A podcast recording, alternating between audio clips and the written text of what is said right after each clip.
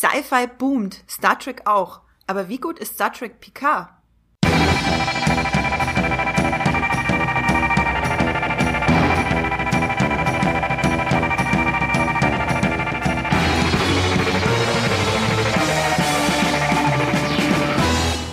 Hallo und herzlich willkommen da draußen zu unserem Muipilot Podcast Streamgestöber, wo wir über alle oder zumindest sehr viele und sehr viel gute Serien und Filme reden, die da draußen auf unseren Streaming-Diensten kursieren. Heute nehmen wir uns eines der größten und geschichtsträchtigsten Franchise vor, nämlich Star Trek und gucken ganz genau auf die neue Serie Star Trek Picard, deren erste Staffel vor kurzem abgeschlossen wurde. Zu sehen in Deutschland bei Amazon Prime.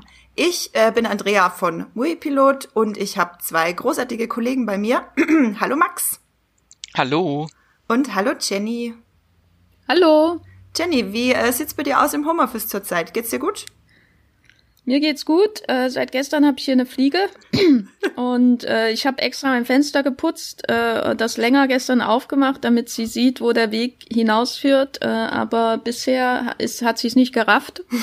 und äh, ihr müsst euch äh, meine Tonspur einfach zusammen mit einer Fliege vorstellen. Ich sitze hier, sie krabbelt auf mir rum und ich wedele sehr viel, während ich mich äh, versuche auf Picard zu konzentrieren. Vielleicht musst du so wie bei so einer Flugbahn so kleine Leuchten am Boden anmachen, bis zum Fenster raus. Ja, und vielleicht auch so Leuchtstäbe in der Hand haben, um da hinzuzeigen, wo, wo sie hin muss. Äh, ich ich habe da ähm, noch hier Möglichkeiten, die ich ausprobieren muss heute Abend, glaube ich. Max, wie sieht's bei dir aus mit den Insekten? Äh, ich habe keine. Ich sitze nur unter meiner hell leuchtenden Ikea-Lampe, wo ich immer dachte, sie sähe aus wie ein Todesstern. Jetzt weiß ich, es ist eine Star Trek Picard-Lampe. genau, zu also deinem Verhältnis zu Ikea-Lampen kommen wir auf jeden Fall später noch, wenn wir über Star Trek Picard reden, weil da habe ich äh, gelernt, dass Max ein interessantes Verhältnis dazu hat. Ähm, das, äh, ja. bitte? Das hat mich nachträglich geschädigt, glaube ich. Ja, ich habe deine äh, diversen Tweets oder den einen Tweet dazu gelesen. Ich habe, bevor wir losstarten, an alle Zuhörerinnen und Zuhörer da draußen noch zwei Dinge zu sagen. Ah, erstens, Dankeschön, dass ihr uns zuhört und danke, dass ihr uns auch in dieser Zeit so gerne zuhört. Wir freuen uns da mega drüber. Und ich bitte euch wie immer darum, bewertet uns doch bei iTunes und hinterlasst uns einen Kommentar. Viele von euch haben das schon gemacht und wir freuen uns da über jeden Stern und jedes Wort, das ihr uns hinterlässt. Das hilft uns nämlich, noch mehr Leute zu erreichen mit Streamgestöber und ich habe einen äh, Kommentar bekommen vor ein paar Tagen, da habe ich mich wahnsinnig drüber gefreut, von Marben Berlin, hat uns fünf Sterne gegeben und schreibt sehr sympathischer Podcast rund um Filme und Serien. Jenny, hast du gehört, wir sind äh, sympathisch. Ja, endlich. Wir haben uns auch redlich bemüht, damit das endlich mal jemand schreibt, dass wir sympathisch sind. Danke, danke, danke, Marvin Berlin, für diesen wirklich sehr netten Kommentar bei iTunes. Ja, auf ins Streamgestöber würde ich sagen. Nicht lange fackeln. Max, was hast du gestreamt? Ich habe zuletzt gestreamt eine neue Serie von Apple TV Plus, was uh. ja kaum jemand guckt. Aber ich, äh, ich mache die Lobby für äh, Apple TV Plus hier. Äh, Home Before Dark, äh, eine Kinderkrimiserie, eine sehr düstere Serie mit äh, Brooklyn Price in der äh, Hauptrolle, äh, die wir kennen aus Florida Project. Und es ist äh, unglaublich, die Serie. Also es geht äh, basiert auf dem Leben einer echten kleinen Journalistin, die mit neun Jahren ihre erste eigene Zeitung rausgebracht hat in den USA und über einen Mord berichtet hat. Und das wird so ein bisschen in der Serie aufgegriffen. Hier heißt sie anders, ist aber auch neun Jahre äh, und berichtet über einen Mord. Und dann sieht man so, wie sich das Ganze, die Auswirkungen ihres Artikels, den sie darüber schreibt und der ganze Hass, der ihr entgegenkommt. Und ist ein sehr schönes kleines äh, Mystery-Krimi. So ein bisschen wie Ver Veronica Mars, nur mit einer Neunjährigen. Das klingt tatsächlich ziemlich cool. Um, Home Und ich habe viel geweint. Ich habe viel geweint. Okay, äh, Taschentücher bereithalten für, ja. wie meintest du, Home Before Dark heißt das? Genau. Alles klar, Jenny, äh, wie sah es bei dir aus die letzten Tage im Heimkino? Also ich habe natürlich Star Trek Picard nachgeholt, aber ich habe auch äh, eine neue Beschäftigungstherapie gefunden für mich, nämlich die Piloten von Serien anschauen, die ich schon kenne. Und äh, habe damit angefangen äh, mit den ersten bisher drei Folgen äh, von Lost, äh, weil Lost einfach sowas war, was ich, als ich das damals bei ProSieben bei der Erstausstrahlung im deutschen Fernsehen gesehen habe, das hat mich einfach so weggeblasen und irgendwann habe ich dann nach ein paar Staffeln auch das Interesse verloren, wie das eben so manchmal ist. Aber diese Pilotfolge von Lost ist einfach Wahnsinn. Und ich finde auch, wenn man sich nach Reisen sehnt, ist es immer ganz gut, einfach mal so ein Fu Flugzeugabsturz äh, und die Folgen zu ähm, beobachten in einer Serie, dann fühlt man sich zu Hause auf einmal viel wohler. Genau, und dann hatte ich noch ähm, inspiriert durch Picard die ersten äh, Folgen von Battlestar Galactica geschaut. Und äh, das ist eine meiner Lieblings-Science-Fiction-Serien und ist natürlich auch thematisch nah dran. Wenn ihr Battlestar Galactica noch nicht gesehen habt, dann, äh, also ich richte mich hier jetzt an die Hörer, dann unbedingt nachholen. Äh, ihr scheint ja euch ja für Science Fiction vielleicht zu interessieren, wenn ihr einen Podcast zu PK hört. Gerade ähm, die ersten zwei Staffeln sind bei Join und Lost, äh, diese Mystery-Serie, eine der größten Serien so der 2000er Jahre, ist bei Amazon Prime Video für alle Abonnenten verfügbar und zwar komplett alle Staffeln. Das ist mega geil weil ich glaube, ehrlich gesagt, ich werde mir heute Abend auch den Piloten von Lost angucken. Ich äh, weiß total, was du meinst, weil ich auch angefangen habe, Sachen zu gucken, die ich schon kenne jetzt. Ähm, einfach mal wieder reinstreamen in keine Ahnung, zum Beispiel, ach ja, äh, die Nanny, darauf, äh, das ist nämlich auch eine gute Überleitung, da habe ich vor kurzem mir die ersten paar Folgen wieder angeguckt und ich möchte euch allen da draußen, äh, die die Nanny mögen, oder äh, Fran Drescher mögen, auf jeden Fall mit äh, auf den Weg geben. Es gibt jetzt einen Pandemic Table Read von der ersten Episode von Die Nanny, von dem gesamten Cast. Also es ist nur einer aus der Pilotfolge nicht dabei, und zwar James Marston, der mit ja der äh, mit der größten Kinokarriere, sage ich mal, ähm, von Die Nanny. Der spielt nämlich äh, in einer Szene mit in der ersten Folge von Die Nanny. Ihr habt den vielleicht zuletzt gesehen äh, in dem Kinofilm mit äh, von äh, Sonic. Sonic heißt er, so heißt er. ähm, genau, und sie sitzen alle im Homeoffice, der gesamte Cast von der ersten Episode von Die Nanny. Und sie äh, sprechen die erste Folge nochmal durch und das ist unfassbar unterhaltsam. Ihr könnt euch das bei YouTube äh, kostenlos angucken äh, für wahnsinnig gute Laune. Also schaut da unbedingt rein. Und ein zweiter Streaming-Tipp, der auch passend zu unserem Sci-Fi-Thema heute ist, äh, ist Tales from the Loop bei Amazon Prime. Das sind ähm, ist eine neue Serie zu acht Folgen, die jeweils ungefähr so 50 Minuten dauern und als, für, ich würde mal sagen, für Sci-Fi-Fans ein absolutes Muss. Das basiert auf der Kunst von, ich kann ihn leider nicht so gut aussprechen, Simon Stalenhag. Ich spreche ihn jetzt einfach so aus, wie man ihn schreibt das habt ihr vielleicht schon mal gesehen. Das sind so leicht comichafte, aber doch sehr realistisch gehaltene gemalte Bilder mit äh, riesigen Maschinen im Hintergrund. Es ist alles so ein bisschen, ja, man kann es Retro-Sci-Fi nennen, wobei ich bei Retro immer so ein bisschen vorsichtig wäre. Die Serie lohnt sich absolut. Es ist ruhig, es ist mysteriös, es ist philosophisch, es sieht unglaublich gut aus. Ähm, mehr kann man da eigentlich gar nicht drüber verraten. Es werden einfach kleine Alltagsgeschichten in einer total faszinierend äh, futuristischen Welt erzählt.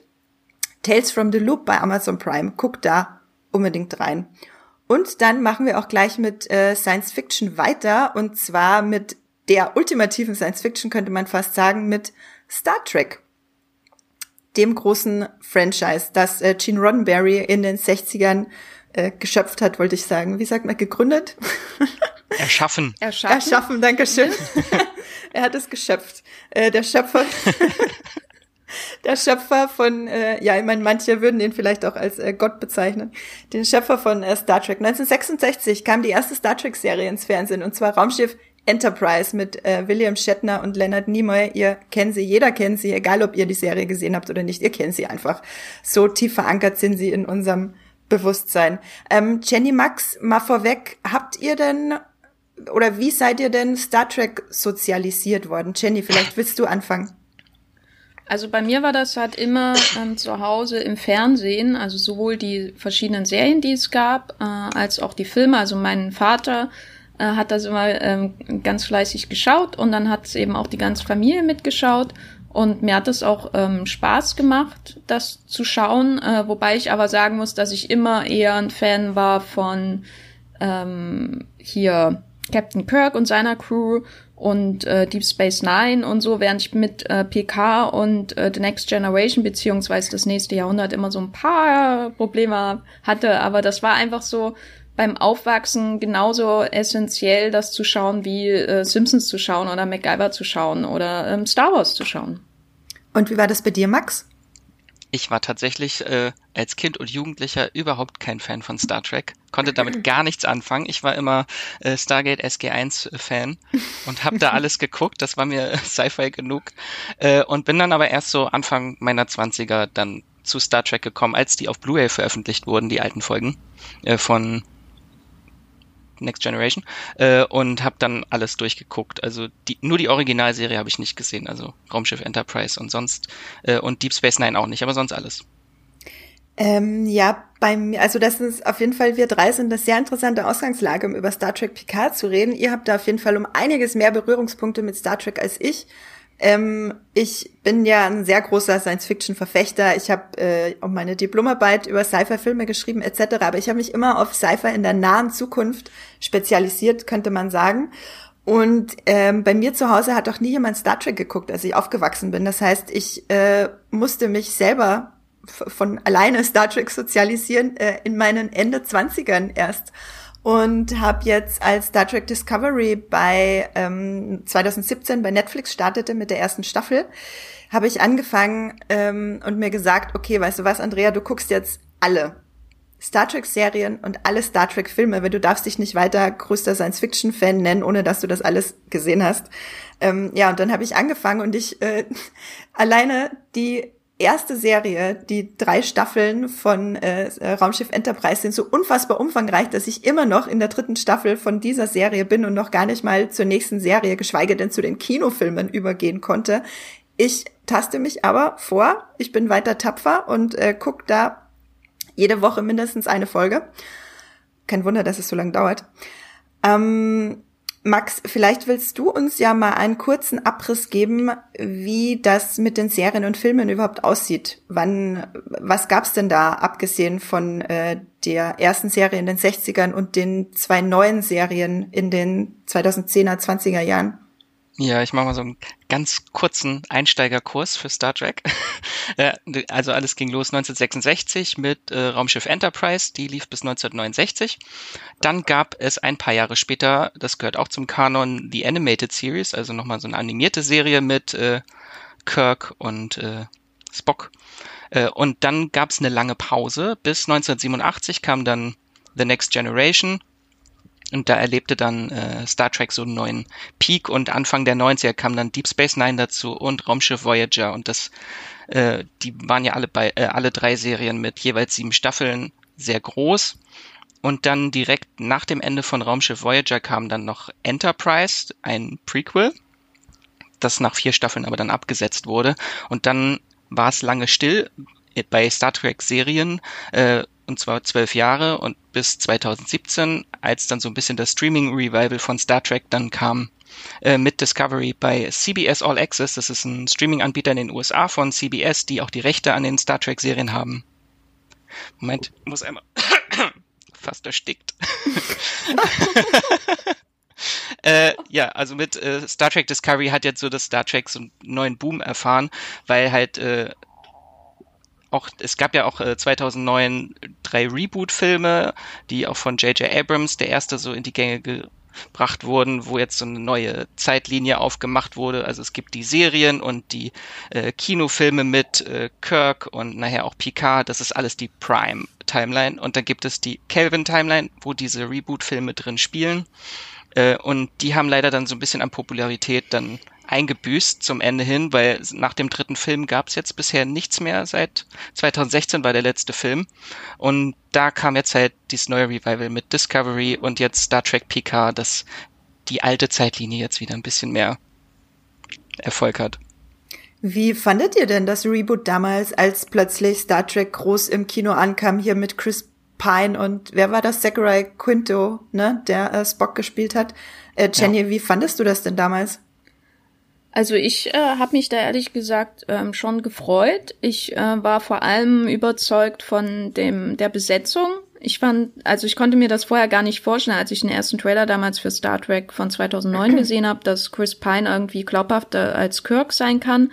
Aber die Besetzung war halt immer der Trumpf von den Filmen, selbst wenn den, dann der Film irgendwie nicht so überzeugend war oder ganz schlimm wie Star Trek Into Darkness, äh, ähm, äh, habe ich die immer auch gern geschaut. Insbesondere den dritten, den finde ich wirklich super. Der ist halt wie so eine kleine TV-Episode ähm, mit den Beastie Boys äh, in einem Cameo. Und äh, ich, ich mochte die. Ich habe mich gefreut, auch Star Trek einfach mal so frisch wieder zu sehen, weil die, die letzten Kinofilme mit der Picard-Crew, die ich ja sowieso nicht so besonders mochte, wie ich schon angemerkt hatte, jetzt auch nicht so doll fand. Äh, Max, wie ging's dir mit den Reboot-Filmen? Ich fand die eigentlich auch gut, weil ich habe natürlich, habe ja wie vorhin gesagt, die Originalserie nie gesehen. Von daher fand ich auch die Besetzung fand ich toll. Und ich finde auch dieses Franchise einfach sehr cool halt, weil es einfach seit Bestehen nie wirklich tot war. Also es hat immer wieder neue Wege gefunden, sich neu zu erfinden. So, weil die Serie war abgesetzt und dann kamen die Kinofilme mit Kirk und dann wurde Star Trek wieder populär und dann ging es dann in den 90ern so richtig los. Es finde ich auch spannend, weil ähm, was du sagst, dass es nie tot war, weil letztlich war es fast immer da, abwechselnd im Kino und im Fernsehen. Und wenn das eine so ein bisschen ausgetrocknet ist, ging es dann woanders wieder weiter. Genau. Ähm, so wie, genauso wie jetzt ja äh, nach dem dritten Kinofilm von den Reboots dann gar nicht so lange Zeit später eben Star Trek Discovery kam. Ähm, das finde ich auch sehr spannend. Und war das Quentin Tarantino, der meinte, Chris Pine ist der beste Schauspieler seiner Generation? Ja. ja, ähm, ich weiß jetzt nicht, ob ich das so unterschreiben würde, aber ich mag Chris Pine auch auf jeden Fall. Freue mich auch schon auf äh, seinen Auftritt in Wonder Woman 2. Oder wie Sheldon Cooper, der einen Aufsteller von Spock geschenkt haben wollte und dann einen von Zachary Quinto bekommen hat und gesagt hat, nein, ich will den echten Spock. Ja, da äh, komme ich, äh, ach ja, ähm, zu den, ähm, ja, zu dem ganzen Popkultur-Impact und zu dem ganzen Nerd- und Geektum, das so ein bisschen auch auf Star Trek zurückzuführen ist. Da kommen wir später auf jeden Fall noch dazu, weil das ist auch ein mega spannender Punkt. Ähm, genau, wir haben jetzt schon drüber geredet, wie wir zu dem Franchise stehen. Ich finde, äh, ich mag das Franchise auch extrem gerne, vor allem, weil es ja als sehr, wie soll ich sagen, es gilt ja als sehr, äh, ja, revolutionär, bahnbrechend in manchen Belangen. Es hat ja diverse Tabus gebrochen. Äh, damals in den 60er Jahren. Ähm, allerdings, wenn man sich die Serie aus den 60ern anguckt, ich muss manche Folgen überspringen, weil der Blick auf Frauen ist teilweise durchaus ein bisschen unerträglich und aus der Zeit gefallen, könnte man sagen. Ähm, nichtsdestotrotz gibt's dann auch wieder Folgen, die mich komplett überzeugen, weil so wahnsinnig tolle Geschichten erzählt werden, die so zeitlos sind, wo ich gar nicht wirklich merke, dass ich gerade was gucke, was in den 60ern produziert wurde. Ähm, ja, genau. Äh, Jenny, weil wir schon von der Popkultur geredet haben, gib uns doch mal so eine kleine Einordnung, äh, wie wichtig Star Trek denn jetzt tatsächlich ist.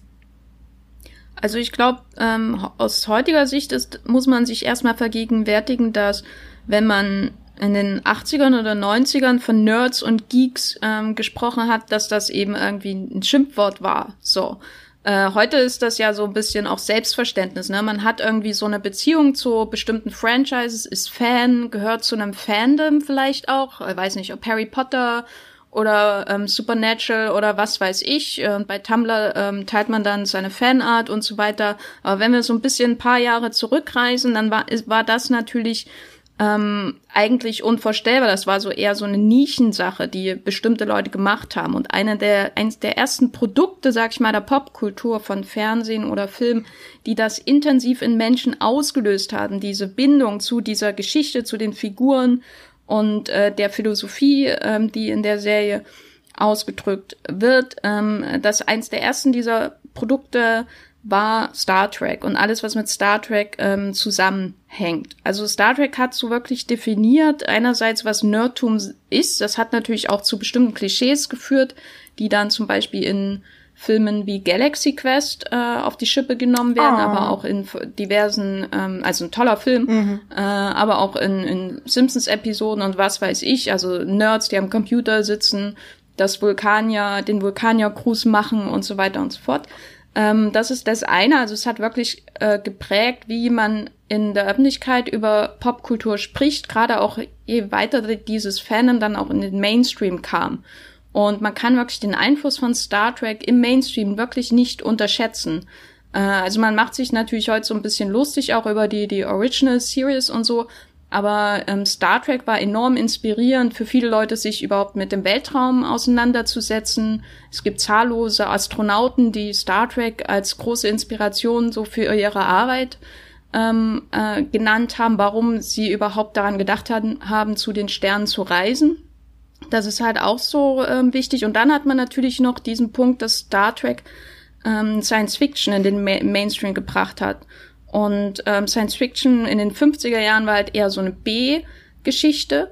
Ähm, und der Erfolg von Star Trek ähm, hat dann zum Beispiel auch einfach das erleichtert ähm, für jemanden wie George Lucas, der zum Studio geht und sagt, ich möchte gern Star Wars machen. Eine, eine Weltraumgeschichte. Über den Science-Fiction-Anteil von Star Wars kann man natürlich streiten. Ähm, und das hat sich da, das hat eben einen großen Einfluss auch für das Genre so gehabt. Ähm, Andererseits ist natürlich dann wieder so, der Erfolg von Star Wars äh, hat dann wieder äh, bedingt, dass die Paramount gesagt hat, wir machen Star Trek Kinofilme und so. Und das hat dann zu dem Revival auch von Star Trek geführt. Also das ist natürlich alles immer äh, ein, ein, ein, äh, eine ähm, komplexe Entwicklung da bei Studios, Fernsehsendern und so weiter und so fort. Also man kann das wirklich nicht unterschätzen, diesen enormen Einfluss. Und ich weiß noch, in den 90ern, das ist jetzt natürlich mittlerweile auch abgeflacht, so diese Liebe zu Star Trek, weil es so viel gibt. Aber in den 90ern war das ähm, immer ein Riesending, wenn irgendwie ähm, so ein Jubiläum von Star Trek anstand und ähm, Sat 1 da das ganze Programm umgestellt hat deswegen und dann gab's noch einen neuen Kinofilm und Treffen der Generation und zum ersten Mal Picard äh, äh, und, und Kirk zusammen in einem Kinofilm und ich weiß noch, wie ich geheult habe wie ein Schlosshund, als ich den Film gesehen habe. Also das ist wirklich und ich bin jetzt kein Science Fiction Fan in dem Sinne oder auch kein Trekkie, aber das ist halt wirklich so tief in die Bevölkerung auch hineingedrungen Star Trek. Ja, ich finde das auch wahnsinnig faszinierend. Und ich habe auch genau deswegen so eine riesige, ja, weiß ich nicht, Ehrfurcht vor Star Trek. Deswegen hat es auch bei mir so ewig lang gedauert, bis ich mal gesagt habe, okay, und jetzt fange ich, jetzt, jetzt versuche ich mal wirklich äh, da an der Oberfläche zu kratzen, weil es wird noch, keine Ahnung, Jahre dauern, bis ich zu einem Star Trek-Kern vorgedrungen bin, wenn ich alles geguckt habe, weil es einfach so viel ist. Ähm, und man kann ja erstmal nur so ein bisschen an der Oberfläche kratzen äh, weil das einfach so eine riesige Sache ist. Und ich finde es auch spannend, äh, inwiefern Star Trek halt so ein bisschen das Sci-Fi-Verständnis geprägt hat, weil durch Star Trek, glaube ich, wurde Sci-Fi auch was, was die meisten Leute als sehr Technik, ähm, äh, ja, technikaffin assoziieren. Also es muss immer irgendwie wissenschaftlich, technisch sein, damit Sci-Fi ist. Da bin ich ja so ein bisschen eine andere Schiene, aber ich finde es äh, nichtsdestotrotz wahnsinnig spannend.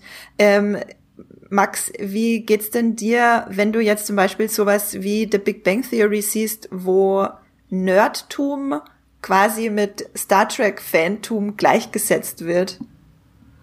Ich kann das schon verstehen. Also ich äh, sehe mich da ja auch in der Gruppe, jetzt nicht so ein Hardcore-Trekkie, äh, aber also ich konnte das auch als Kind gar nicht verstehen, was Star Trek ist. Also ich habe Jetzt gerade ist mir eingefallen, ich habe mit zwölf Jahren äh, das erste Mal Star Trek gesehen und zwar Nemesis im Kino. Das war das allererste, was ich von Star Trek gesehen habe. Und danach war ich raus, glaube ich, für zehn Jahre.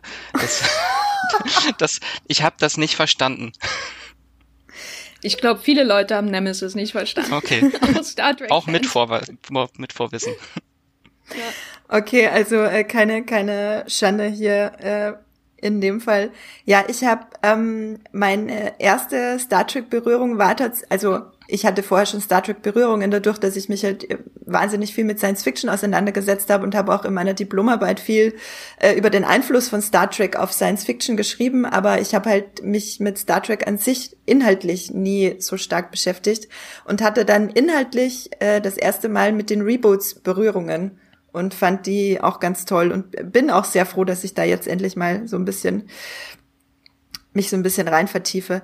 Ähm, ja, dann würde ich sagen, lass uns doch mal über die große Streaming-Rückkehr von Star Trek reden. Wir hatten ja die drei äh, Reboots, von denen ich gerade geredet habe, oder das Reboot und die zwei Sequels.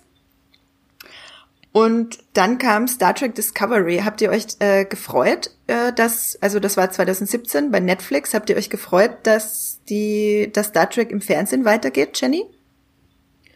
Ähm, also ich war da eher ein bisschen lauwarm, äh, so weil die die letzten Serien von Star Trek, ähm, da war ich dann schon auch irgendwann raus. Also ins, also hm. ähm, Voyager habe ich dann auch irgendwann aufgehört, regelmäßig zu schauen, einfach weil ähm, da das Leben dann auch woanders hinging und hier diese Enterprise-Serie mit äh, Scott Bakula, da bin ich schon immer beim Vorspann innerlich gestorben, weil die Musik nicht zu meinem Verständnis von das Star kann ich überhaupt hat. nicht verstehen. Also ich, was, ich, ich habe den jetzt noch als Das ist wahrscheinlich auch total unfair, aber das Lied hat mich immer so vor, äh, fertig gemacht, da konnte ich nie weiterschauen, obwohl ich ähm, Riesenfan von Scott Bakula bin. Und die äh, Serie hatte einen äh, Beagle. Die hatte einen Beagle, die Serie. Wie kann man die nicht mögen?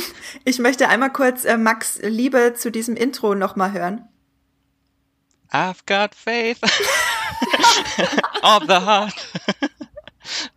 Okay, nee, das verspricht, also das, das verspricht Liebe. Aber Jenny, okay, red du weiter. Ja, mehr darf ich, ich nicht singen, sonst müssen wir bezahlen. Das.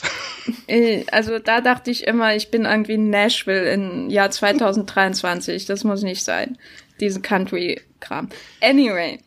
ähm, insofern ähm, war ich, ähm, habe ich jetzt mich nicht riesig gefreut oder so, weil ähm, das ja auch alles dann neue Figuren sind und so weiter und ähm, ich auch ein bisschen skeptisch war, inwiefern sie ähm, das, das, Ser äh, das alte Serienfeeling in der Serie aufleben lassen können, weil das, was die Star Trek Reboots jetzt ähm, auszeichnend ist ja, dass sie das irgendwie so frisch äh, machen und so, aber schon sehr actionorientiert sind. Aber das ist jetzt nicht das, was ich mit den Star Trek-Serien assoziiere. Ähm, und da, was ich da ehrlich gesagt auch nicht unbedingt sehen will. Und ähm, ich habe da so ein bisschen reingeguckt, aber muss sagen, dass es mich jetzt nicht irgendwie gefesselt hat. Also ähm, da war ich dann auch recht schnell raus aus Discovery. Wie war es bei euch? Max, vielleicht du? Hm, also mich hatte das Grundkonzept eigentlich von Discovery gar nicht so angesprochen, weil eigentlich wartet man irgendwie seit vielen, vielen Jahren nach Star Trek Nemesis, hat man nichts mehr in der, im Kanon irgendwie gesehen, was danach spielt. Und dann kam Discovery nach Enterprise noch ein Prequel. Und das war eigentlich nicht so, weil die Reboot-Filme waren ein Prequel, Enterprise war ein Prequel und Discovery jetzt auch wieder ein Prequel. So, das hatte mich jetzt erstmal nicht so gereizt. Ich habe es trotzdem geguckt und äh, ich fand es trotzdem ganz toll dann. Star Trek Disco, wie du immer sagst. Ähm, ich yes. fand's, ich äh, habe die erste Staffel geguckt und ich fand sie okay. Also Star Trek Discovery hat's nie wirklich geschafft, mich in die Welt reinzuziehen. Äh, ganz im Gegensatz zu Star Trek PK, was es sehr gut geschafft hat, mich in diese Welt reinzuziehen und äh, von der ich dann auch mehr sehen wollte. Und da kommen wir dann eh gleich noch dazu. Ähm, also ich hätte jetzt schon einen Grund, warum du unbedingt die zweite Staffel gucken musst. Und zwar Technotaro. Also. Ja, stimmt, das habe ich gelesen, dass Tignotaro äh, dabei ist, die ihr ja. Ja, Tignotaro, eine ganz großartige äh, Comedi äh, US-amerikanische Comedian für alle, die sie nicht kennen. Zum Beispiel äh, in ihrer Serie Mississippi bei Amazon Prime, äh, One Mississippi bei Amazon Prime zu sehen, um hier noch ein bisschen Werbung zu machen für queeren Content. Ähm, äh, Star Trek Discovery und Star Trek Picard gehen ja jetzt parallel weiter, oder, Max? Äh, ja, Star Trek Discovery kommt jetzt bald eine dritte Staffel. Und da freue ich mich schon sehr, weil die Serie sich jetzt endlich von ihrem äh, Prequel-Charakter verabschiedet. Okay, dann äh, verrat uns lieber nicht zu sehr. Das klingt äh, ein bisschen spoilery. Ach, das Finale ist doch schon fast zwei Jahre her. Ähm, ja, ich bin, ich bin, ja, ich habe wie gesagt nach der ersten Staffel aufgehört bei Discovery und bin aber jetzt mit Picard wieder eingestiegen. Vor allem, weil ich halt äh, Patrick Stewart einfach unfassbar, unfassbar gern mag. Und an der Stelle muss ich euch noch eine Frage stellen, äh, auf die mich Jenny gebracht hat. Wer ist euer liebster Captain? Jetzt kommt's. Oh, die Gretchenfrage. Benjamin Sisko, äh, Deep Space Nine, so, Punkt. Okay, Max. Ich habe keinen eindeutigen Favoriten. Ich würde eigentlich sagen Picard, aber das wäre jetzt so ein bisschen die Cheat-Antwort, äh, weil wir über Picard reden. äh, ich finde, also ich kann allen Captains was abgewinnen. Ich kann Archer sogar was abgewinnen, nur weil er einen Beagle hat. Äh, aber so der coolste Captain ist für mich äh, äh, Philippa Georgiou aus äh, Disco. Okay, das sind zwei sehr interessante Antworten. Ähm, dann machen wir einfach jetzt mit Star Trek PK weiter. Dafür sind wir hier. Wir reden jetzt erstmal spoilerfrei über die Serie und reden äh, ein bisschen allgemein, äh, wo starten wir bei Star Trek PK, wie ist so das allgemeine Gefühl bei der Serie und danach kommen wir noch in Spoiler Gefilde für alle, die die erste Staffel schon fertig geguckt haben. Ähm, genau, äh, bei der Community hat Star Trek Picard beim Muipilot interessanterweise nur eine Bewertung von 6,6. Also das ist für eine Serie echt wenig dafür, dass es schon 520 Leute bewertet haben. Wenn man mal so ein bisschen durch das Internet äh, läuft oder, oder surft eher, dann äh, findet man auch schnell sehr viel negative Kommentare und Kritiken zu der Serie. Ähm, es geht ganz viel um Logiklöcher, faules Drehbuchschreiben etc. Ich habe da verschiedene Sachen gelesen. Ähm, ich fand Star Trek PK im Großen und Ganzen gut. Ich habe sie ähm, zwar auch nur mit einer 6,5 bewertet, aber es ist es ist äh, aus verschiedenen Gründen, zu denen kommen wir noch, mhm. aber es ist eine Serie, die mich wirklich, die es wirklich geschafft hat, mich in dieses Franchise von dem ich nicht, das so groß ist und von dem ich kaum was weiß, wirklich reinzuziehen, mir so ein bisschen, wie soll ich sagen, so eine, so eine Tür zu öffnen für dieses Franchise, die ich, äh, durch die ich jetzt hindurch bin und jetzt kann ich nicht mehr zurück, die Tür ist zu. verschlossen. Und ich bin da jetzt drin und ähm, habe Lust, mich da umzugucken. Ähm, Jenny, deine, deine grobe Einschätzung, Star Trek Picard, wie hat's dir denn im Großen und Ganzen gefallen? Also am Anfang hatte ich echt Probleme da reinzukommen, äh, weil die ersten drei Episoden ja einfach nur ein Plot-Dump sind. Mhm. Irgendwie fühlt es jedenfalls zumindest so an. Es gibt ständig irgendwelche Twists und so und dann äh, endlose Erklärungen und das war mit der Supernova und die Romulaner und das ist die ganze Backstory und das war vor 15 Jahren und so weiter und so fort. Das ist halt alles ein bisschen mühsam, aber ich muss sagen, ähm, da das, das schon dann irgendwie auch gewachsen ist. Also insbesondere ähm, sobald dann das Team für ähm, die Mission stand, sobald dann auch die einzelnen Charaktere ein bisschen bekannter waren, sobald dann auch ein bisschen mehr so, ähm, also einfach so ein Gefühl dafür da war, wo diese Serie jetzt hingeht und was eigentlich der, das alles soll. Äh, so, äh, und dann äh, gegen Ende hat's mir dann doch sehr gefallen, insbesondere so Wiedersehen mit bekannten Figuren äh, und äh, muss sagen, ich fand es jetzt nicht super äh, oder so, aber es, ich, äh, es ist einfach so was, einfach so wie ein Heimkommen hat sich das manchmal angefühlt. Einfach weil auch ähm, Jean-Luc Picard wieder da ist und er so ein ganz anderer Held ist als viele Helden, die man aktuell in Fernsehserien hat. Es wirkt manchmal so, als wäre er so ein Heldenrelikt aus den 80er, 90er Jahren und alle Leute, die ihn auf dem Raumschiff umgeben, sind ähm, so moderne Serienhelden, die gebrochen sind und so. Und das hat mir ähm, irgendwie gut gefallen, die Mischung. Ja, Max, wie war das bei dir? Also ich, ich bin leicht zu begeistern. Ich fand die Serie super.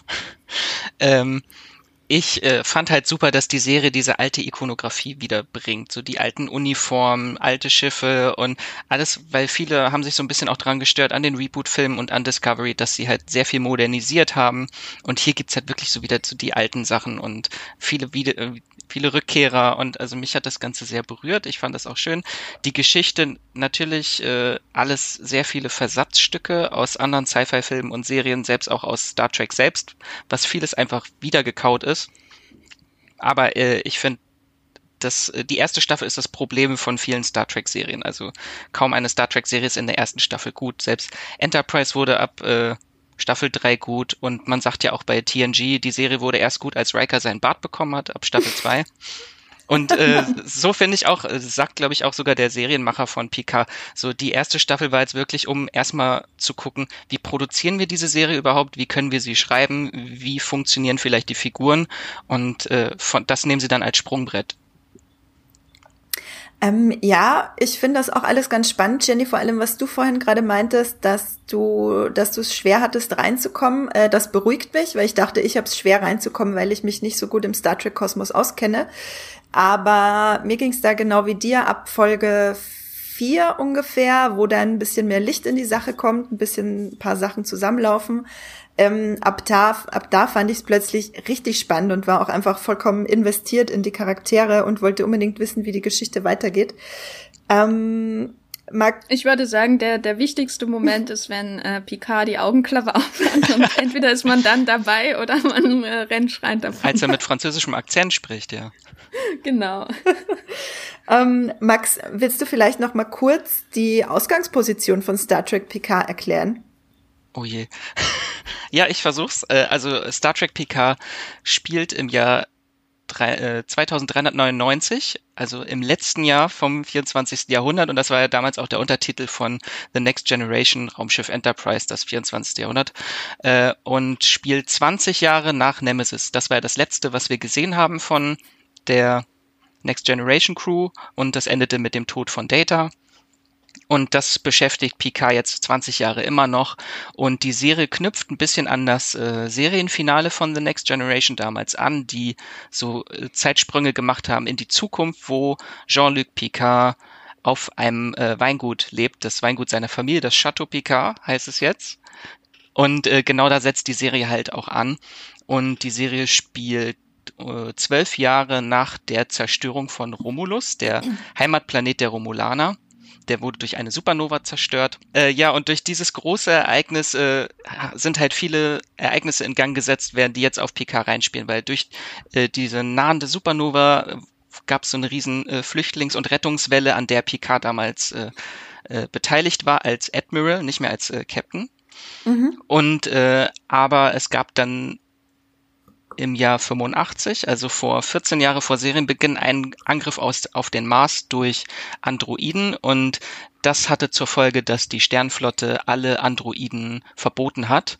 Und das hat äh, Picard sehr gekränkt persönlich, äh, weil dadurch auch die Hilfe eingestellt wurde für die Rettung der Romulaner. Und äh, er hat dann mit der Sternflotte gebrochen und hat sich komplett zurückgezogen und alles hinter sich gelassen und altert jetzt auf seinem Weingut. Ich, ja genau, äh, Stichwort Weingut, das ist eh alles, was ich höre. Wein ist gut, ja. Wein ist gut. Ähm, ich habe mich übrigens, weil ich mir sicher war, dass es euch da draußen und Jenny und Max euch auch äh, genauso interessiert wie mich, äh, ob es diesen Wein auch zu kaufen und zu trinken gibt. Ja, es gibt ihn. Ähm, Max, du meintest ja, du hattest ja schon angesprochen, das ist von dem äh, Chateau Picard. Ähm, und der Wein heißt Cru Bourgeois und ist von Bordeaux äh, aus Frankreich. Ähm, ich habe sogar eine kurze Beschreibung von dem Wein gefunden, weil ihr euch, genau wie ich, sicher alle fragt, wie dieser Wein denn schmeckt. Es ist ein trockener Rotwein und, Achtung, pass kurz auf, kühne, süße Tannine halten ein samtiges Mundgefühl aufrecht und führen zu einem saftigen Abgang mit dunklen Kirschen, Veilchen und Backgewürzen. Ja. Genauso ich, wie die erste Staffel war, ja. genau, ich weiß nicht, war das ein Review von äh, der ersten Staffel oder äh, von dem Wein? Man weiß es nicht. Ein guter ähm, Abgang, ja. mit einem guten Abgang. Es gibt auch eine Seite, äh, genau, das könnt ihr einfach mal googeln, äh, Star Trek Star Trek Weins, äh, leider nicht Weins mit V, sondern Weins mit W. Ähm, und da kann man äh, leider nur in den USA den Wein bestellen. Aber man kann sich das zumindest mal angucken, wie das aussieht und wie da die Beschreibung ist. Das ist auf jeden Fall alles ganz interessant. Ich fand. Darf ich kurz fragen euch, äh, ist äh, Narek, der, der ähm, Romulaner-Spion auf dem Borg Cube, ist das eine dunkle Kirsche? hm. Er ist vor allem äh, der Zwillingsbruder von dem anderen äh, Treadaway-Zwilling und die verwechsel ich immer. Es gibt zwei? Ach, zwei? ja, ja. Ähm, äh, ihr habt sicher äh, schon beide gesehen. Also einer spielt in Penny Dreadful mit und der andere spielt ja, ich, ich verwechsel sie auch. Ich weiß immer nicht, wer wo mitspielt. Auf jeden Fall der, der jetzt in äh, Star Trek PK mitspielt, hat auch in Honeymoon mitgespielt. Äh, einem ganz großartigen Horrorfilm, den ich euch empfehlen kann. Ja, ähm, genau, die Treadaway-Zwillinge. Googelt das mal. Das ist sehr spannend. Die kann man nicht auseinanderhalten. Völlig das halte ich für ein Gerücht. Alles photogeshoppt. Äh, wo waren wir? Ja, bei Star Trek PK, stimmt. Ähm, vielleicht sollte man, vielleicht sollte man noch kurz über, über die Synths reden mhm. und, und die, weil wir ja bei Zwillingen sind und Oha. was den Plot, ähm, was den Plot lostritt, so. Wer möchte? also, ich war am Anfang, äh, es gibt ja ähm, die, die, eine Synth, die von, also es gibt ja mehrere ich weiß nicht, wie sie ausgesprochen wird. Isa Bryones oder mhm. so ähnlich. Max, ja. weißt du das? Ja, genau so. Genau, sie spielt ja mehrere Figuren. Und am Anfang, ähm, ohne jetzt zu spoilern, ähm, sieht man ähm, sie, ähm, die da ganz normal lebt, äh, und sie sucht äh, nach dem einem Anschlag äh, bei ihr in der Wohnung Hilfe, kurz gesagt, bei bei Picard und eine der und dann wird ähm, ähm, ähm, äh, Patrick Stewart von den Regisseuren äh, gezwungen äh, zu rennen oder es ist sein Double. ähm, da ging mir, da hatte ich ehrlich gesagt Angst. Ich will nicht ihn in Action-Szenen sehen. Äh, sondern am liebsten irgendwo in einem Schaukelstuhl auf einer Brücke. Ich hatte auch Angst, äh, wirklich. Es sah, es sah so mühsam aus für seinen Körper. Genau, also ähm, sie, die erste, die wir kennenlernen, sie stirbt halt vor seinen Augen. Und damit denkt man, aha, okay, ist, war das jetzt der Plot? Aber nein, in einer weiteren Szene lernen wir natürlich ähm, äh, eine Sochi kennen, die genauso aussieht und die auf einem reklamierten Borg-Cube äh, oder Kubus ähm, arbeitet. Also ähm, da wird quasi, die Borg sind ja so ein der, der größten Bösewichte der ähm, äh, TNG-Serie, also das nächste Jahrhundert mit ähm, Jean-Luc Picard auch. Und es gibt da eben Anstrengungen, äh, diese Menschen, die da äh, assimiliert wurden oder diese Wesen, die assimiliert wurden, ähm, wieder äh, zu ihrer ursprünglichen Form zurückzubringen, zu ihrem eigenen Bewusstsein und ihnen diese Technik da auch ähm, äh, zu entnehmen, soweit das überhaupt möglich ist, die die Borg äh, ihnen eingesetzt haben und so. Und da arbeitet die Soji und da ist auch die dunkle Kirsche Narek. Und die beiden haben eine Affäre und das ist der Plot von Picard. Dass die dunkle Kirsche und ein Sims eine Affäre haben. Ja, genau. Das äh, ist wunderbar. Zusammengefasst, ich würde sagen, wir gehen jetzt gleich in den Spoiler-Teil über, weil dann können wir einfach los spoilern und müssen nicht um den heißen Brei reden. ähm, um die, um die heiße Kirsche. ich höre schon auf.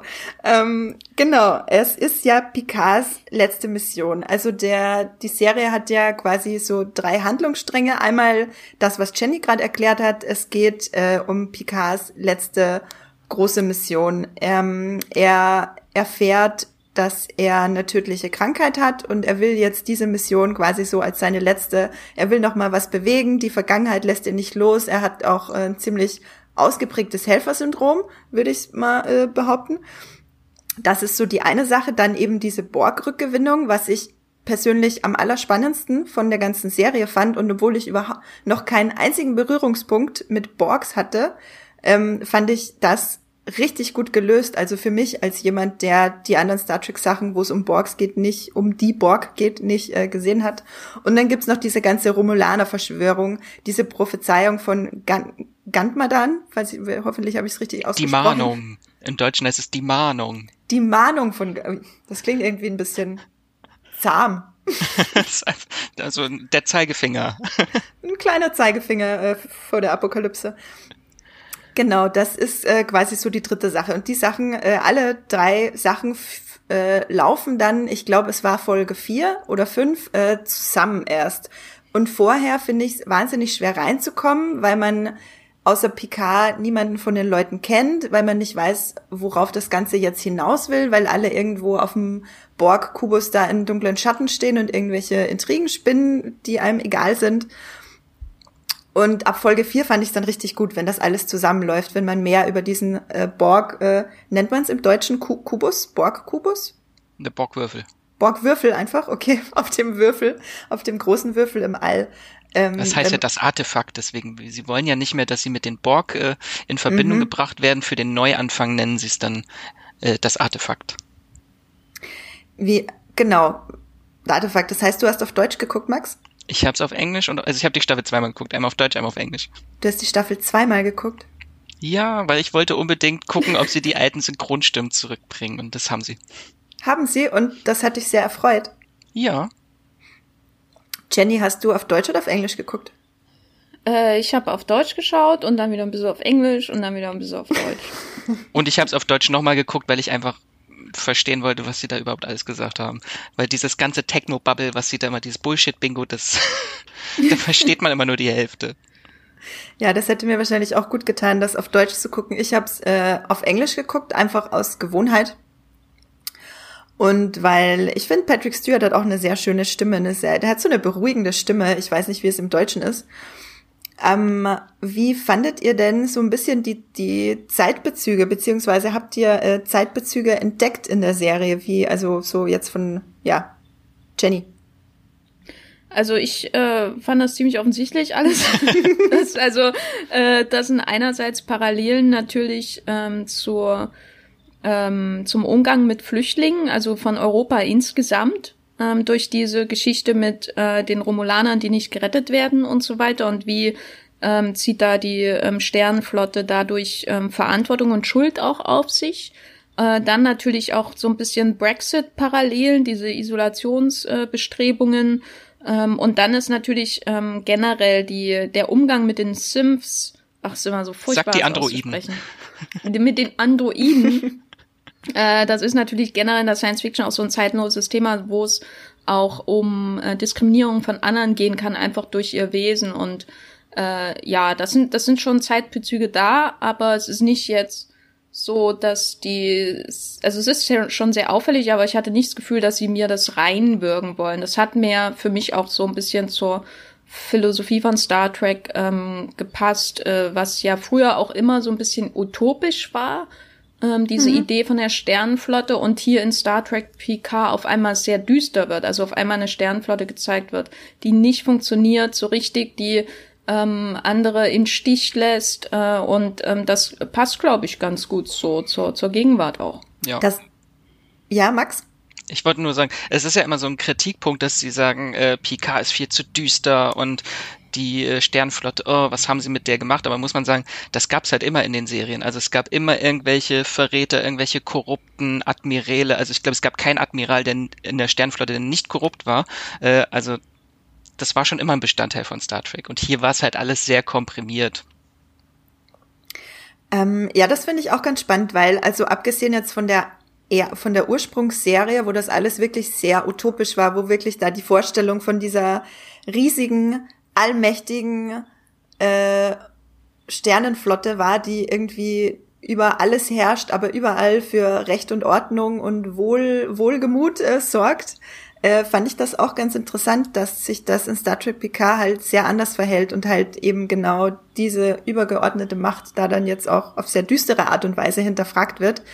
Ähm, lass uns doch mal über die ganzen Rückkehrer in der Serie reden. Also selbst jemand wie ich, der viele alte Sachen eben nicht gesehen hat, kennt die ganzen bekannten Gesichter, zum Beispiel wie jetzt äh, von Jonathan Frakes. Und ähm, ich, mich würde jetzt aber interessieren, wie das mit den Rückkehrern für euch war, die die alten Serien gesehen haben. Also hattet, kam da große Emotionen hoch, Max? Also bei dieser Umarmung von äh, Riker und Picard, da, da flossen schon die Tränen, ja. Und davor noch die Umarmung mit äh, Diana Troy und ah. ich muss gleich schon wieder Taschentücher holen, sonst. Äh, aber also ich fand das toll. Äh, bei anderen Rückkehrern fand ich das ein bisschen missglückt. Also es wurden ja auch äh, Charaktere mit anderen Darstellern zurückgebracht, äh, wie zum Beispiel Yu oder Icheb, das war einer, eine Charakter aus Voyager, ein ehemaliger Borg und was sie halt mit einigen von diesen Figuren gemacht haben, fand ich halt also das hat mich sehr aufgeregt. Also was sie mit Ichab machen, das war ein wichtiger Charakter in der letzten Staffel von Voyager. Das war so das Ziehkind von Seven of Nine. Und hier wird der einfach in einer Szene fünf Sekunden brutal auseinandergenommen und gekillt. So, das fand ich, das hatte wenig mit Nostalgie zu tun. Mhm. Äh, Jenny, wie ging's dir mit den mit den alten äh, Gesichtern in der neuen Serie? Also ich ähm, mochte Riker äh, nie. äh, muss ich ehrlich gesagt sagen. Also ich hatte halt immer das Problem, na, ähm, ich hatte immer das Problem, dass die Besatzung oder große Teile der Besatzung äh, aus das nächste Jahrhundert, also TNG, ähm, mir vorkamen wie Lehrer. Ähm, und dem gegenüber zum Beispiel Kirk und seine Crew ähm, eher so wie Abenteurer waren. Und mhm. äh, Cisco bei Deep Space Nine, das war einfach die Leute, die den ganzen Tag in einer Bar abhängen, die wie eine Raumstation aussieht. Äh, und und äh, bei TNG hatte ich immer das Gefühl, nach der Schule komme ich nach Hause und schaue eine Serie, wo viele weise Lehrer miteinander reden und auf fremde Planeten um Willen. Und dachte ich, nee, jetzt reicht's aber. Das hatte ich doch, also heute schon. und also das war, die waren immer so ein bisschen uptight und äh, naja, irgendwie zu gut auch. Ich weiß nicht. Äh, aber ich war dann wirklich überrascht, wie sehr mich ähm, das Wiedersehen gefreut hat. Äh, insbesondere mit Riker und Troy und diese Geschichte auch von ihrem äh, verstorbenen Kind und die Gründe dahinter. Eben der, das Kind ist ja an einer Krankheit gestorben und hätte gerettet werden können, äh, wenn es nicht dieses Verbot von Synth-Dingen äh, gegeben hätte und so weiter. Das fand ich sehr schön gelöst, war sehr berührend, das Wiedersehen. Und andere musste ich erstmal googeln, wie, wie den You, äh, weil ich ewig nicht mehr TNG gesehen habe. Äh, und wieder andere, da habe ich einfach gegluckst vor Freude. Insbesondere natürlich, als da eine Folge endet mit dem, mit der ähm, Rettung von Seven of Nine, ähm, die, obwohl ich Voyager nicht ähm, lang geguckt habe und immer so ein paar Probleme damit hatte, ähm, Seven of Nine war einfach cool so in Voyager und hat eine tolle Backstory auch. da sie ja auch einen Borg-Hintergrund hat und die Borgs, alles was mit dem Borg zusammenhängt, finde ich einfach awesome. also nicht ihre Philosophie, sondern die Serien, die sich, wenn sich Serien damit mit den Borg beschäftigen.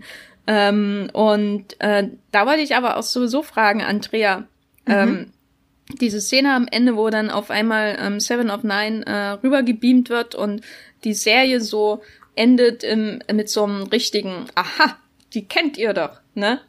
Ohne irgendeine Erklärung. Ähm, wie ging's dir da? Hast, kanntest du sie schon? Also du meintest die erste Szene, wo sie auftaucht? Ja. Äh, ja, also ich äh, kenne, ich kenne sie. Äh, wie heißt die Schauspielerin? Ich glaube Cherry Ryan, oder? Genau. Ja. Genau. Ähm, ich kenne natürlich ihr Gesicht aus diversen Star Trek Promotions. Ich, ich kann es nicht erklären, aber das ist so eine Sache, wo man sagt, man kennt sie einfach. Wenn man sich ein bisschen mit Film und Serien beschäftigt, ein bisschen mit Science Fiction beschäftigt, dann kommt man da nicht drum herum. Ähm, ich wusste sogar ihren Namen, also Seven of Nine. Ich wusste nicht, dass sie nur Seven genannt wird. Ähm, ist das, äh, ist das quasi ihr Spitzname, einfach nur Seven zu sagen? Das ist ihr Kosename, ja. Das ist ihr Kosename. Okay, dann nenne ich sie jetzt, als würde ich mich total auskennen, auch einfach nur Seven. Ähm, ich fand das mega cool, weil ich die Schauspielerin, ohne dass ich wirklich viel mit ihr gesehen habe, einfach immer wahnsinnig cool fand. Und ich finde, ihre Figur ist, bringt da auch nochmal eine ganz neue Ebene mit rein, weil sie ja als äh, sogenannter Ranger dann nochmal ähm, mit ihr ja noch mal einiges über die Welt erklärt wird, finde ich, so im so nebenher. Das fand ich persönlich ziemlich spannend. Und generell ist sie einfach eine saukoole Frauenfigur, die da einfach ihr Ding macht und ziemlich brutal und unbelehrbar ist. Das fand ich eigentlich ziemlich fetzig. Insofern, ich habe mich gefreut. Ähm, Max, wie ging's dir denn mit äh, Seven? Ja, da, also ich bin auch ein bisschen traurig halt, weil für Voyager ist es einfach, sie hat da so eine sieben Staffeln lang oder ein bisschen weniger, weil sie später dazu kam, so eine riesige Reise aus dem Delta-Quadranten. Äh, es war eine sehr schwere, mit viel Aufregung und vielen Abenteuern und dann ist sie endlich auf die Erde gekommen. Jetzt sehen wir, dass sie kein Happy End eigentlich bekommen hat nach der Serie, weil sie dann äh, zur Ranger, zur Gesetzlosen wurde und äh, auch ihre Beziehung am Ende von Voyager anscheinend in die Brüche gegangen ist. Die wird nicht mehr erwähnt in der neuen Serie. Und also ich war ein bisschen traurig, was sie aus vielen Borg-Figuren einfach gemacht haben. Also ich hatte das Gefühl, dass die Macher von Picard Borgs hassen weil sie jeden Borg-Charakter bis auf Seven irgendwie killen auch. Äh, alle werden brutalst getötet äh, und das war mir zu viel Hass. Jenny, hattest du auch das Gefühl, dass da Borg-Hasser am Writers Room sitzen? Also Hasser vielleicht nicht. Ich hatte eher das Gefühl, ähm, dass man einerseits so unter dem Zwang steht, Bekanntes wieder zurückzuholen. Das ist ja bei den Film-Reboots äh, ähm, ja auch so. Mhm. Ganz, ganz schlimm in Star Trek Into Darkness mit Khan und äh, den Tribble oder was weiß ich. Also das ist ja ganz furchtbar, was da passiert. Ähm, das fand ich jetzt bei Picard nicht so schlimm, aber es fällt schon auf, sie stehen einerseits in den Zwang, bekannte Dinge zurückzuholen, ähm, irgendwie so eine Art Legacy-Sequel zu machen, also so ein ein Franchise-Fortsetzung, die gleichzeitig weitererzählt, äh, aber mhm. auch sich sehr stark mit dem Legacy, mit dem ähm, Erbe von den vorangegangenen Filmen beschäftigt. Das ist ja auch bei der ähm, Sequel-Trilogie von Star Wars zum Beispiel so. Die gel gelten auch als Legacy-Sequels, weil so es ist ein Sequel, aber es gibt ganz viele alte Figuren, die auftauchen, ganz viele neue. Es ist einfach so eine Mischform von einem Reboot Sequel sozusagen. Genau, vielleicht so kann man Verbindung. Entschuldigung, vielleicht kann man das Wort noch mal kurz erklären. Äh, Legacy Sequel natürlich eine, eine Verbindung von Legacy, also das englische Wort für Vermächtnis und Sequel, englisches Wort für Fortsetzung. Ich glaube, ja gut, selbsterklärend.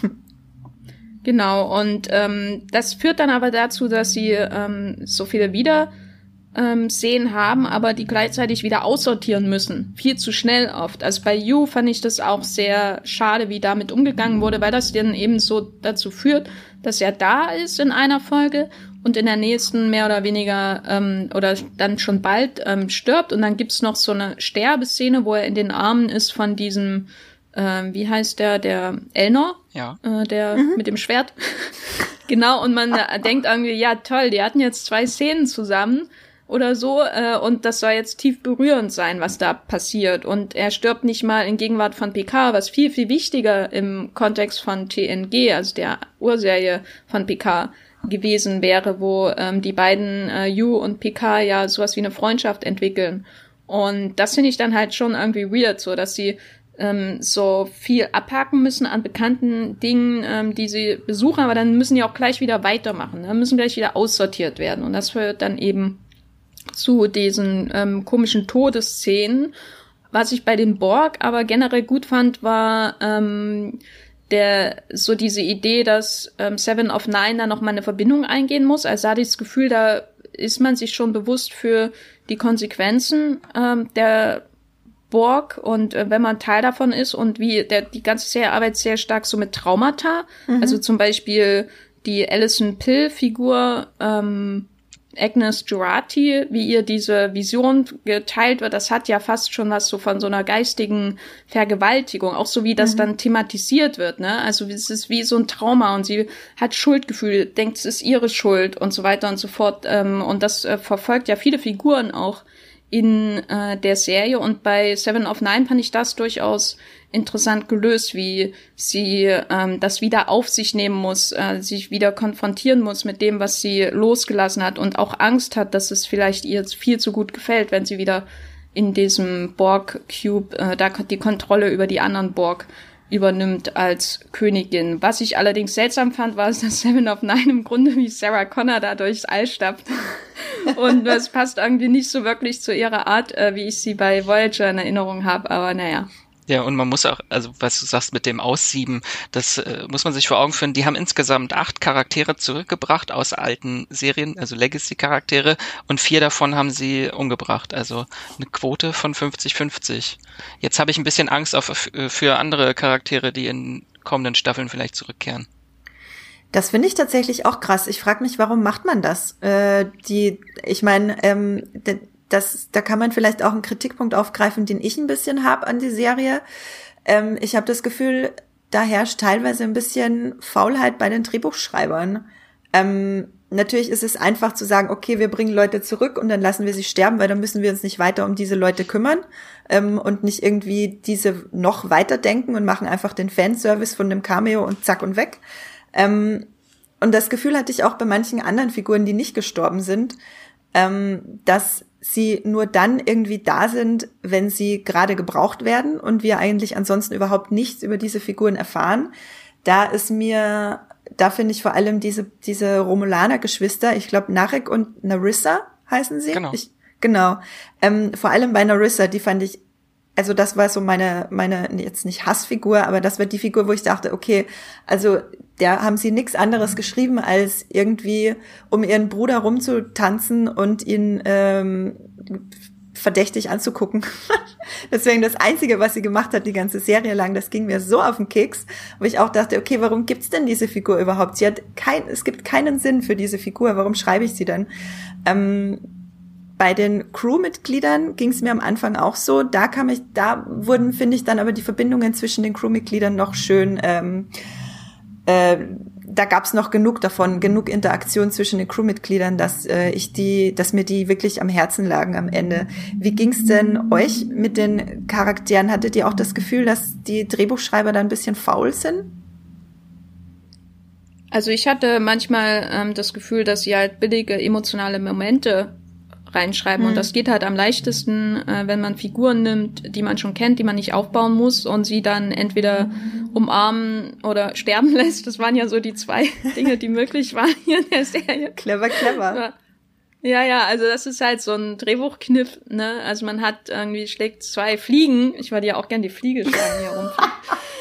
mit einer Klappe, äh, wenn man irgendwie gleichzeitig nostalgische Gefühle bedient äh, und dann aber auch so emotionale Abschiede hat. Aber das ist natürlich auch äh, sehr billig. Ähm, bei den neuen Figuren muss ich aber sagen, ähm, sind mir die überraschend schnell ans Herz ähm, gewachsen.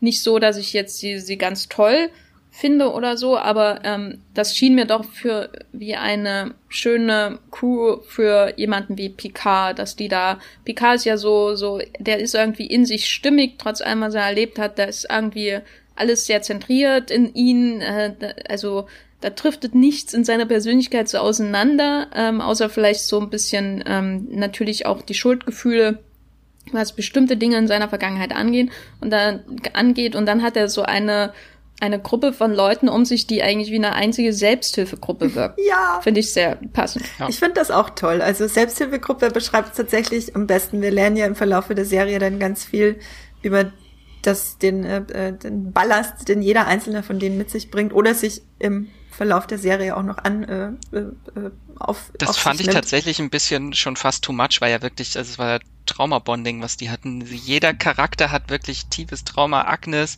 äh, Agnes, äh, Rios hatte sein Trauma, Ruffy mit ihrem Sohn und Elnor mit seinem Vaterkomplex. Also wirklich jeder hatte da irgendwie sein Päckchen zu tragen. Und das war, fand ich ein bisschen too much teilweise. Ein bisschen wie bei Tote Mädchen lügen nicht.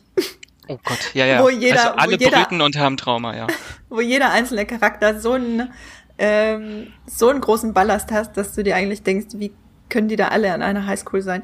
Ähm, ich finde aber im Rahmen von, ist klar, es ist ein bisschen viel, aber ich finde halt, wie Jenny vorhin schon meinte, ähm, dadurch, dass es das Trauma generell eigentlich die, das vorherrschende Motiv ist, dass sich durch die ganze Handlung und durch alle Figuren zieht, finde ich, passt's eigentlich schon wieder. Dann ist es auch okay, dass da einfach die ganze Serie ein einziges Trauma-Bonding ist, wo man, ähm, ich meine, die Romulaner leiden ja schon ewig unter diesem Trauma der Prophezeiung quasi, könnte man ja sagen. Und dann hat jede Figur so sein eigenes kleines Trauma. Also irgendwie, irgendwie war das schon stimmig, weil ähm, ich, wie gesagt, ich weiß nicht, wie mit den Borg vorher umgegangen wurde, aber in Star Trek Picard hatte ich das Gefühl, dass äh, das auch als einziges großes Trauma, äh, als kollektives Trauma und, und individuelles Trauma gleichzeitig so dargestellt wurde. Und das gefiel mir extrem gut. Ich hatte das Gefühl, ich krieg ein richtig gutes Gefühl für, äh, für das, was es für die Figuren bedeutet. Ähm, ja, genau.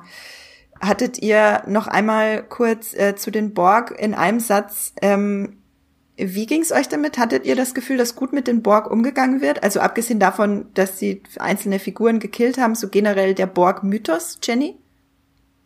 Also ich hatte, hätte natürlich noch viel mehr Zeit gern äh, mit Seven of Nine und diesem Kubus und generell verbracht. Äh, auch viel mehr Zeit mit den Überlebenden, ähm, die dann da sind und was da eigentlich alles so passiert, ähm, weil mich das ehrlich gesagt auch ein bisschen mehr interessiert hat als diese riesen Romulaner-Verschwörung. Ich bin jetzt, mhm. die Romulaner fand ich jetzt nie so so cool als Bösewichte einfach. Ähm, ja, ist aber sich liegt auch eher an mir als an ihn. das Problem in dieser Beziehung, ähm, würde ich sagen.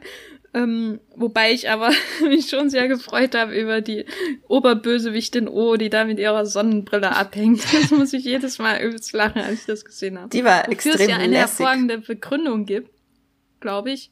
Ja, weil äh, ah. sie ist ja eine Romulanerin und Romulaner können Sonnenbrillen tragen, weil Vulkanier brauchen keine Sonnenbrillen, die haben ein zweites Paar Augenlider weil sie vom Planeten Vulkan, weil der mehrere Sonnen hat und deswegen haben die äh, zwei ein weiteres Paar Augenlider über die Generation entwickelt und die Romulaner stammen ja von den Vulkaniern ab und deswegen bei denen hat sich das zurückentwickelt.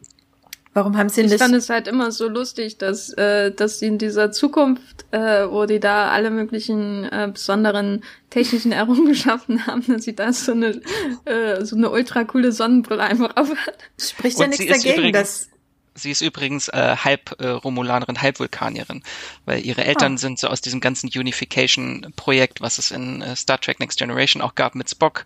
Äh, da sind sie halt wieder durch diese Zusammenführung von Vulkaniern und Romulanern, da ist sie entstanden aus diesem Ereignis.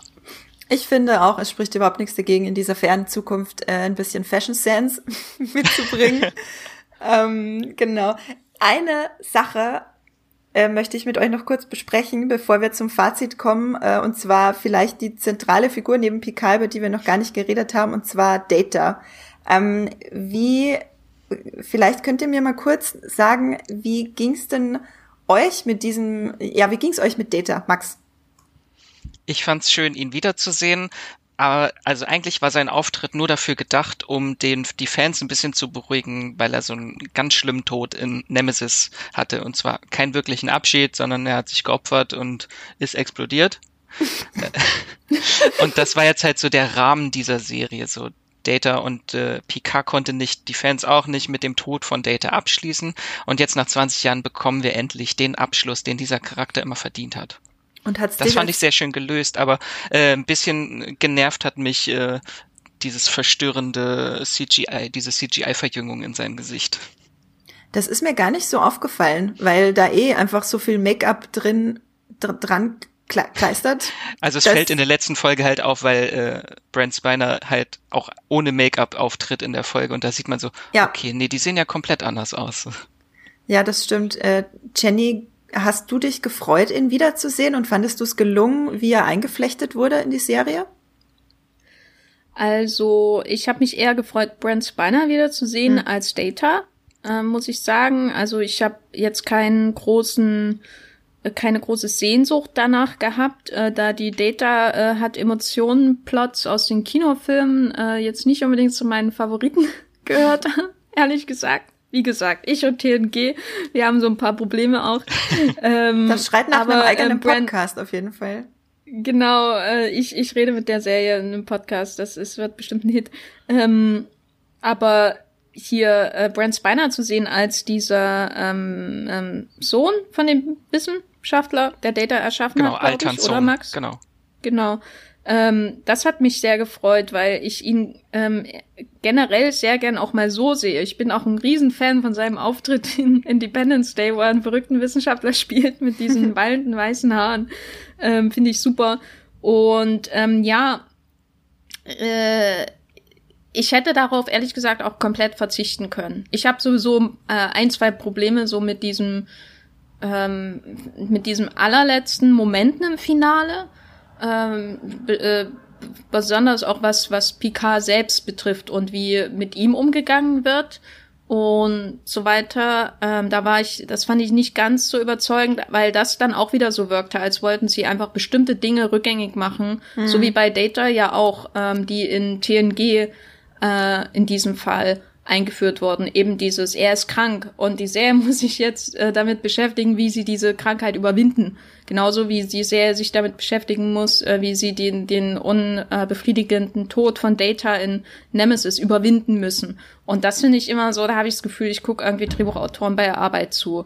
Äh, also wie sie so Heavy Lifting machen und schwere, schwere Plotpoints herumtragen müssen, äh, bis sie dann irgendwann zum Ziel kommen. Und das finde ich ein bisschen übertrieben. Also da hängt mir die Serie manchmal auch so ein bisschen zu sehr an der Vergangenheit fest, während ähm, die Gegenwart ja auch eigentlich genügend Plot bietet. So. Also schlimmer ja. hätte ich es, glaube ich, gefunden, wenn sie äh, Data wieder zurückgebracht hätten am Ende. Und zu sagen, jetzt kriegt er einen neuen Körper und kann weiterleben. Das wäre ja auch, also es hätte, wäre eine Möglichkeit gewesen, aber zum Glück hat Brent Spiner gesagt, er möchte diese Rolle nicht mehr spielen. Ja, schlimmer geht's immer. Aber ich, also ich fand halt diesen Running Gag einfach auch super, dass er halt nochmal als Mensch auftrat, weil ich glaube, es gibt keinen in Star Trek, der mehr Rollen gespielt hat als Brent Spiner. Der hat ja irgendwie, glaube ich, fünf oder sechs verschiedene Rollen jetzt schon gespielt. Ich fand das ähm, aus meiner äh, Perspektive alles sehr stimmig, weil die Star Trek Picard in sich sehr stimmig war dadurch, weil es anfing mit äh, Picard, der eben nicht über seinen Tod hinwegkommt und endet damit, dass er ihn quasi ja umbringt, auf, auf äh, Sterbehilfe leistet, quasi muss man ja sagen, ähm, damit äh, sein Leben überhaupt einen Wert hat, quasi. Also für mich hat das innerhalb von Star Trek PK ohne den ganzen emotionalen Ballast, den ihr habt, äh, von dem Folgeserien, äh, hat das für mich eigentlich ziemlich viel Sinn gemacht. Mit ja. dem Ende hatte ich ein ganz großes Problem, weil ich das einfach, wie Jenny, da hatte ich einfach das Gefühl, okay, da hat dann jemand gesagt, Leute, wisst ihr was, wir haben jetzt fünf Wochen über das Ende diskutiert, lass es einfach so machen, lass ihn einfach in einem neuen Körper wiederbeleben und gut ist, machen wir einfach. Und das, ähm, damit, äh, ja, das fand ich das wirkt einfach billig. Also das kann man, das kann ich nicht anders sagen. Max, äh, fandest du das auch doof?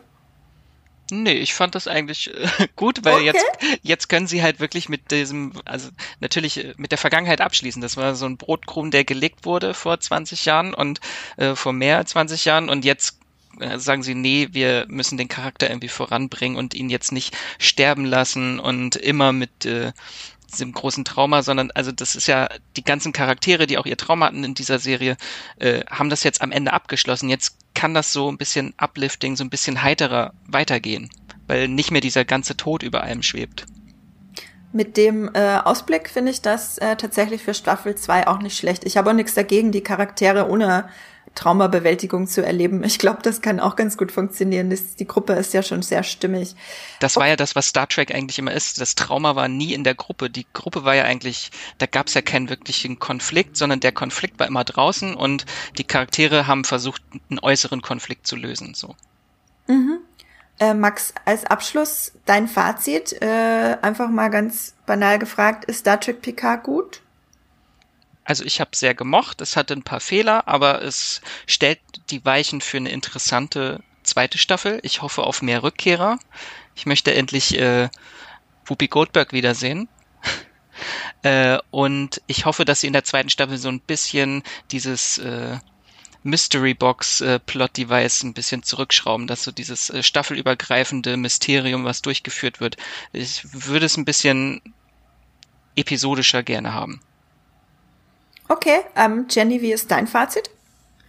Also ich finde, äh, wie gesagt, es braucht ewig, um so ein bisschen, also ewig nicht, aber es hat sich ewig angefühlt, um in Fahrt zu kommen. Dann war ich doch positiv überrascht. Ähm, man muss, glaube ich, auch einfach eine, eine starke Liebe zu Star Trek haben, damit sich das vielleicht auch lohnt. Wobei andererseits dir, äh, Andrea, hat's ja auch mhm. ähm, gut gefallen. Ähm, ja, also mir war, mir kam es halt, kommt es jetzt vor wie ein Prolog und jetzt will ich erst sehen, was eigentlich diese Serie ist. So. Also alles bis dahin war Vorbereitung ähm, mit der Vergangenheit umgehen und endlich ähm, auch mal ein bisschen ausmisten und das Team zusammenstellen und so weiter und so fort. Na, die eine ist eine Mörderin, ja, reden wir einfach nicht mehr drüber, wie das halt so ist. Und ein Küsschen am Ende. Alison Pill, ich mag aber Alison Pill sehr, deswegen kein ja. Problem damit, dass sie eine Mörderin ist in der Serie.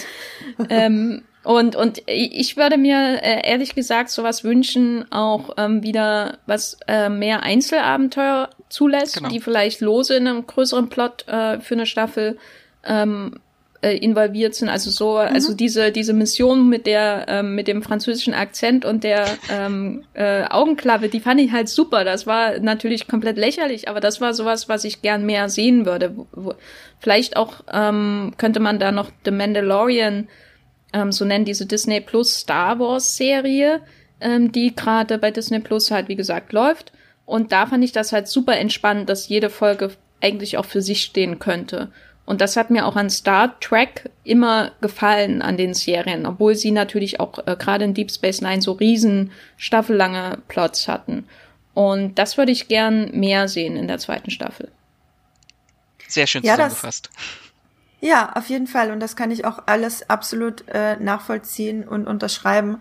Ähm, ja, mir, mir, wie gesagt, hat Star Trek PK insgesamt gut gefallen. Ich hatte, wie gesagt, mit einzelnen Dingen Probleme, wo ich dann öfter mal so die Augen verdreht habe. Ähm, aber gleichzeitig gibt's für diese ganzen, meiner Meinung nach, schlechten Drehbuchmomente auch irrsinnig gute Drehbuchmomente. Und mich haben viele emotionale Szenen auch total gecatcht, obwohl ich keine äh, jahrzehntelange Verbindung zu diesen Figuren habe. Ähm, insofern ähm, nicht schlecht. Ich glaube, man könnte zusammenfassend sagen, Star Trek PK kann man gucken, kann man nicht gucken. Muss man nicht gucken, kann man gucken. Ähm, da glaube ich, ist es unabhängig davon, ob man Star Trek-Fan ist oder nicht. Ich habe von vielen Star Trek-Fans und nicht Star Trek-Fans beides gehört, dass sie es mochten oder dass sie es nicht mochten. Ich glaube, äh, das hängt vielleicht eher ein bisschen damit zusammen, inwiefern man äh, Jean-Luc Picard-Fan ist und einfach nochmal Lust hat, in diese ganze Star Trek-Thematik einzutauchen. Ja, damit sind wir am Ende. Habt ihr noch irgendeinen wichtigen Star Trek-Zusatz? Äh, lebe lange und in Frieden. Das ist gut. Das ist gut, ja, finde ich auch, das ist gut. Ähm, dann beenden wir den Star Trek-Teil und kommen zu unserer kurzen Verabschiedung. Eine Sache möchte ich allen Hörern da draußen noch mit auf den Weg geben, und zwar, wenn ihr euch für Science Fiction interessiert, wir haben, beziehungsweise ich habe mit Esther und mit unserer Chefredakteurin Ines einen Podcast zu The Expanse aufgenommen. Das gibt's auch bei Amazon Prime. Äh, die ersten drei Staffeln sind von dem Sender Sci-Fi produziert, die vierte Staffel von Amazon.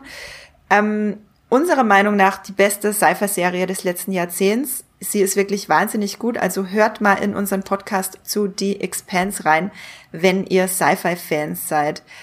Ähm, ja, nächste Woche äh, vielleicht, wer weiß, äh, reden wir ein bisschen über die Simpsons. Lasst euch überraschen. Vielleicht kommt da der ultimative Simpsons Guide. Äh, weil wir auch ziemlich große Fans sind, schon seit langem. Jenny, kannst du noch mal kurz unseren Hörerinnen und Hörern sagen, wo man dich außerhalb des Podcasts lesen und hören kann? Also ihr könnt mich natürlich bei moviepilot.de, dieser Website, von der man vielleicht schon mal gehört hat, ähm, lesen. Da heiße ich The Geffer ohne Unterstrich oder einfach als Jenny Jacke. Genau so heiße ich. Mein Name, kein, nicht mein Username. Äh, genau. Und außerdem bin ich bei Twitter und da heiße ich Gafferlein mit Doppel F. Ähm, ja, und da tweete ich Sachen. wow. Äh, Max, du? Tweetest du Bei auch mir Sachen? Ist auch ein bisschen. Bei mir ist es ganz einfach. Ich heiße nämlich sowohl bei Moviepilot als auch bei Twitter als auch bei Instagram überall Wieselmax. Ja, du bist klug, du hast das schlau gemacht. Ähm, ich heiße bei Instagram und Twitter Andrea Wöger. Es ist auch mein echter Name, nicht nur mein Nutzername. Und bei Muipilot Science Fiction, haha, äh, klein und zusammengeschrieben. Da war ich sehr einfallsreich. Genau. Ähm, dann sage ich noch ein riesiges Dankeschön erstmal an äh, Jenny und Max. Danke für diesen tollen äh, Star Trek Podcast. Und ich sage Dankeschön an alle Zuhörerinnen und Zuhörer, die äh, Streamgestöber hören. Wir freuen uns natürlich über jeden, der in seiner Podcast-App auf Play drückt und uns dabei zuhört, wie wir äh, versuchen, ja, euch äh, zu unterhalten mit unserem äh, eigenen Serien- und Film-Nerd- äh, und Geektum, das wir ja, wie wir heute gelernt haben, unter anderem Star Trek zu verdanken haben. Und ich sag ähm, Tschüss. Tschüss. Tschüss. Das war die neue Folge Streamgestöber. Abonniert uns bei Spotify, Apple und der Podcast-App eures Vertrauens und wir freuen uns auch ganz besonders über eure Bewertungen. Die Musik wurde aufgenommen und produziert von Tomatenplatten.